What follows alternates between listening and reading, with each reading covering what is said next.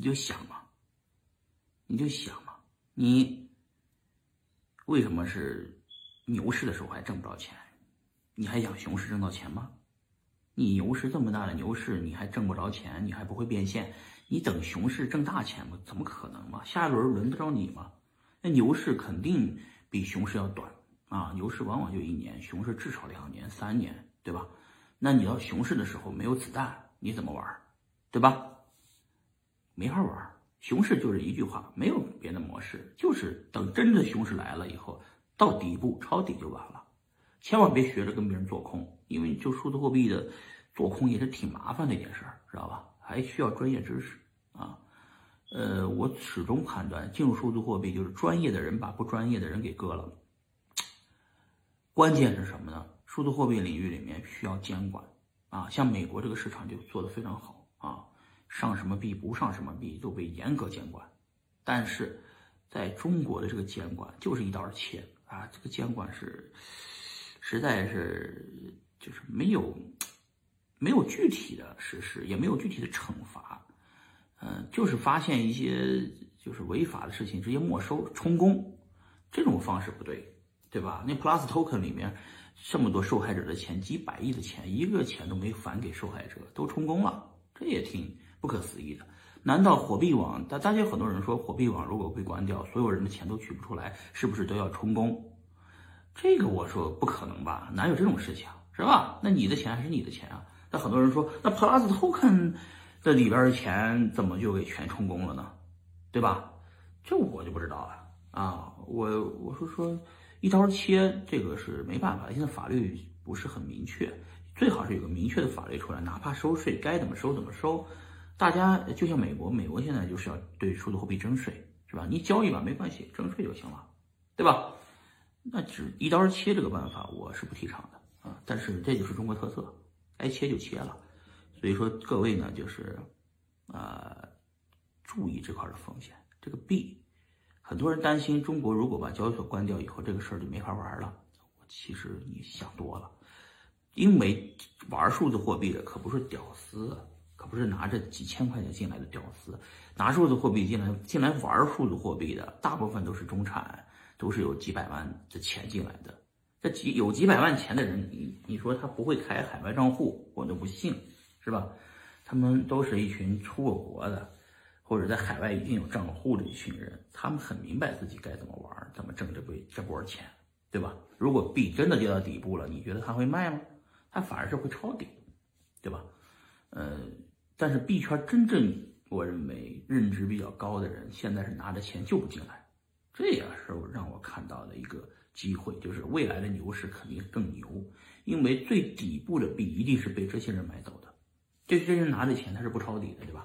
他拿着大量的钱，现在也不抄底，等什么呢？他就等，等着所有人真正进入熊市都不吭气儿了，所有圈子里面的人都不逼逼了，哎，这些人才拿着钱进来，一点一点买，一点一点买，啊，买到他满意为止。啊，然后这些人买到这笔就等着，等着，等着牛市来临。啊，牛市一来，他们又接着在最疯狂的高点卖掉，然后财富就向着百分之一的人集中。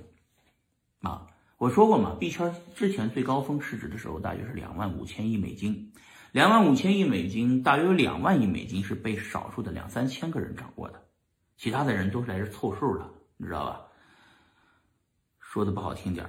你肯定不在这百分之一里边，是吧？那你就没有这方面的思路，你就在外面光喊着别让大家进来，或者是光喊着说，根据你的分析 K 线怎么，你分析都是白搭，因为你没有那个思维，因为你没掌握那么多财富，你哪有那个思维呢？但是你要看这个市值两万多亿，只是市值，真要这些人变起线来，哪能变那么多钱啊？啊，不是一蒸发就一万亿美金没了吗？现在剩一万五千亿美金了。这一万五千亿美金市值的钱依然还在这两千多人手上，你就看 USDT 总量是多少，整个稳定币加在一起才一千亿美金，这一千亿美金的现金大部分在谁手上？还是在这两千人手上，你知道吧？这些人才不会着急抄，着急着急抄底呢。他拿着钱，因为总市值是这个一万五千亿美金，他拿拿了一千亿美金的钱，啊。他就等着干嘛呢？好不容易才那么点钱，他就等着抄底啊，你知道吧？那抄底，他们什么时候抄底，你跟着什么时候抄底就行了，别着急现在就抄底，对吧？涨一波卖了，哎，那拿着钱等着，再来一波跌下去再买再卖啊！你可以炒短线，但是最主要你要跟着这些大资金，所所谓大资金就那么点 USDT 嘛，对吧？还就那么个 USDC 嘛，稳定币总共一千亿美金都在谁手上？都在这些人手上。如果说两千人说的有点集中，可能说多了，两万说少了，两万人吧，行吧？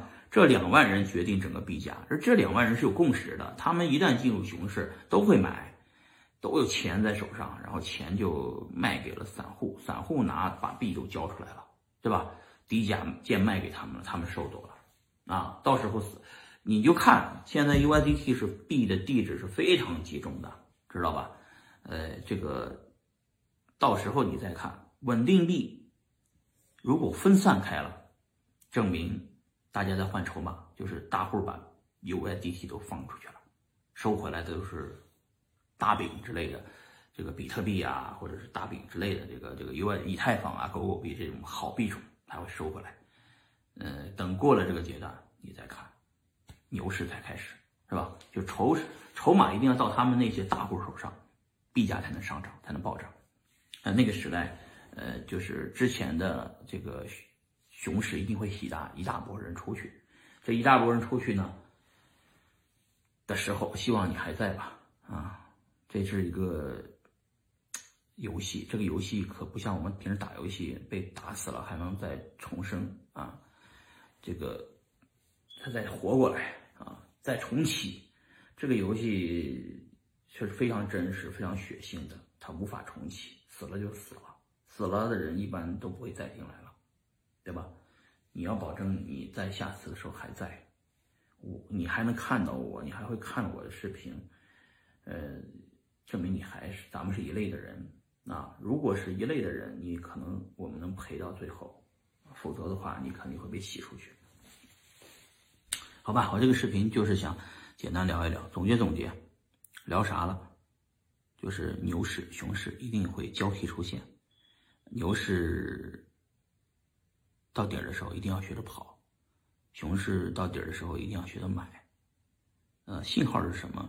信号就是说，信号就是说，当别人都在喊牛市还没结束的时候，我。我当我看的我我我只要喊牛市要来了，你最好相信我啊！我干这么多年了，嗯，就算我判断这次错了，我只是早说了一个月两个月而已，本质上我不会说错，嗯，对吧？提前预示风险，嗯，我不会提前一年就预示风险。我只是提前一个月风啊，或者两个月预示风险啊。有时候大家说我说早了，但是现在看没早吧，对吧？每次说的都好像在那个点上吧。这个我这个我还说，我不是专家，也不是学者啊，我说的可能都是错的，我只是经验之谈啊。我只是身边朋友多点我看到的信息比你多点看更全面点啊。我只能说是。我呢，在中国币圈赚的钱啊，我在美国币圈也跟着赚钱，但是我还是那个点，就是我能中西结合着看这个事儿啊，我比你看的应该会全面一点啊。你呢不懂呢就学着点啊，真的不懂就学着点嗯，我也在不停的学习中，每天至少这俩小时吧，不停的输入和最终要花一个小时输出。输入输出的过程中，我已经已经筛完了大量的消息了，啊，基本上，呃，就是当整个市场进入熊市的时候，就像是天上打砍刀掉下来了，你不能接砍刀去，你接砍刀肯定遍体鳞伤了，嗯，你只能躲开，知道吧？等着这个砍刀掉地上了，哎，这把砍刀还值点钱，能卖个废铁的价格，你你接住。你再把它卖了啊，或者说这把砍刀到地上了，这个没人要，你捡了，你挣这把钱就行行了，知道吧？没有什么规律不规律我可能说都是错的，因为有时候规律也是白扯，是吧？但是看远期目标，比特币真的有可能到一百万美元，因为疯狂的时候你是不知道会发生什么，对吧？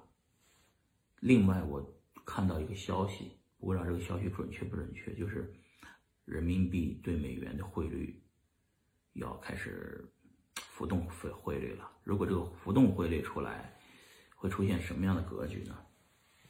嗯，起码在币圈我能看到的是，人民币对 USDT 的价格会出现五块钱、六块钱的这种价格。嗯，也就是说。USDT 光美元，你拿着一堆的美元的资产，你的价值在哪里？啊，也就是说，美元如果跌，美元想保住和人民币的汇率，就得美元就得升值，也就是美元不能滥发，还得往回收紧。如果美国政府是一个傻叉政府，他接着印钱，嗯，那有希望，美元和人民币真有可能就往这个。五块钱走了，到五块钱是什么格局啊？也就是说，数字货币对于你持有的美元资产定价的产品来说，你就已经亏了，对吧？你反而拿着人民币资产，到时候换成美元，你能多换很多美金，这是赚的。同样，你这个美元通胀以后，美比如说就是说，就是美现在现在美国大通胀是吧？大通胀来了，你的钱。你的钱在什么时候那变成美金资产是值钱的啊？这个是一个也是一个波动啊。就人民币对美元原来是固定汇率，基本上就是六块多啊。呃，现在如果浮动汇率的话，一定会暴涨暴跌啊。和这种暴涨暴跌一会让一定会让一些企业难受，尤其搞出口的企业。啊，但是也同样，最后会让美国这些啊领了钱的、拿了空头的、失业在家的、不出去干活的这些美国人难受，因为他拿到了钱买买不了多少东西了，他只能出去干活，最后逼着大家干活，经济恢复正常，啊，恢复正常，呃，但是由于 CPI 很高啊，通胀很高，经济进入危机，进入进入危机，没办法，啊，股价暴跌。因为通胀是没有牛市的啊，只会进入熊市。但那个时候，资本家又买了一堆的币，买了一堆的股份、股票，股价暴涨，涨回来了。涨回来了以后，哎，经济又好了，哎，就业又好了，是吧？通胀也就结束了，房价也涨了，什么也涨了。但是本质上呢，原来的中产的钱被血洗了，就这么简单。啊，我也是个中产了，我也不想被血洗。啊，所以我也能想想我们所处的位置，啊，我还是那句话，我不是专家，我不是学者，我说的有可能全是错的，你只能是保持一个客观理性的去听一听就完了，啊，你一定要多听几个人的，不能光听我的，是吧？我一定是在牛市的时候疯狂喊喊多的人，呃，别人不喊我也会喊，但是熊市还没来呢，我就开始。让大家注意风险的人，是吧？虽然有可能提前俩月给大家提示风险，是吧？呃，这个震荡下跌啊，就震一直在震荡，但是不停在跌，对吧？大家已经看到了这个风险，如果你还没看到，你呢再想想啊，再想想，呃，如果这次震出去，你要总结总结自己为什么被震出去；如果这次被割了韭菜。你自己总结总结，为什么被割了韭菜，对吧？高点没有卖，低点在卖，你肯定不乐意。但是更低的低点你一定会卖，因为你没办法，你得卖，是吧？所以说你还不如，是吧？找个高点就卖了，回个本金再说啊！别太贪了。本来还在水上，结果弄半天弄成水下。什么是水上？水上就是你盈利在水水以上。就是说，你这个获利部分还不错啊，你什么了结都是获利的。水下就是说，你本来在获利几百万，变成了亏损几百万，那你肯定不干，是吧？但是人生就是这样的，当你亏损的时候，你会更难受，你会，你会，你怕损失更多，于是你会割肉。这就是人性。每次见这个东西多了，但是你注意，我说了，富翁那些 top one percent 的那个两万多个人，币圈的两万多个人，美国的这个几几几几几十万这种上百万的这种有钱的这种阶级，他们是不会被割的。他们经历的事儿多了，他们吃的盐比你吃的，呃，这个这个比你确实比你多啊，对吧？人家不会被割的，人家专业的早就风控做完了，是吧？你是没做完，你也没风控，你就傻的巴巴的、傻鸡巴巴的就被割了，对吧？我只是说，同志们要，就割的是谁？割的是那些想一夜暴富、想一夜之间退休的。想经过这把牛市就想财务自由退休了的人，提早退休的人，啊，呃，想提高认知升级的人，啊，割的就是这些认知始终没有升级，但是一直想学习认知升级的人，啊，割的是一些有点钱的，没钱的不会被割，因为没钱的根本就不进这个市场来，知道吧？进来的都是你就你我这样的人儿。所以咱就是要一直保持高度警惕，始终要保持警惕，是吧？挣钱，哎，咱们喊咱挣钱，但是跑的时候比谁都跑得快，嗯，一定要有这个心理。这个市场就这么残酷，嗯，股票市场、金融市场是充满了各种的这种坑的地方啊。你没有经验，你没跳过坑，你非得要来试试，学一遍，把所有的经验都学会，我建议你别了。啊，呃，如果你恰好已经是跳坑里了，你怎么办？学习，接着提高你的认知。嗯，有些认知你学不会，或者我觉得就是听我视频的人，大部分是学不会这些认知的。什么叫认知啊？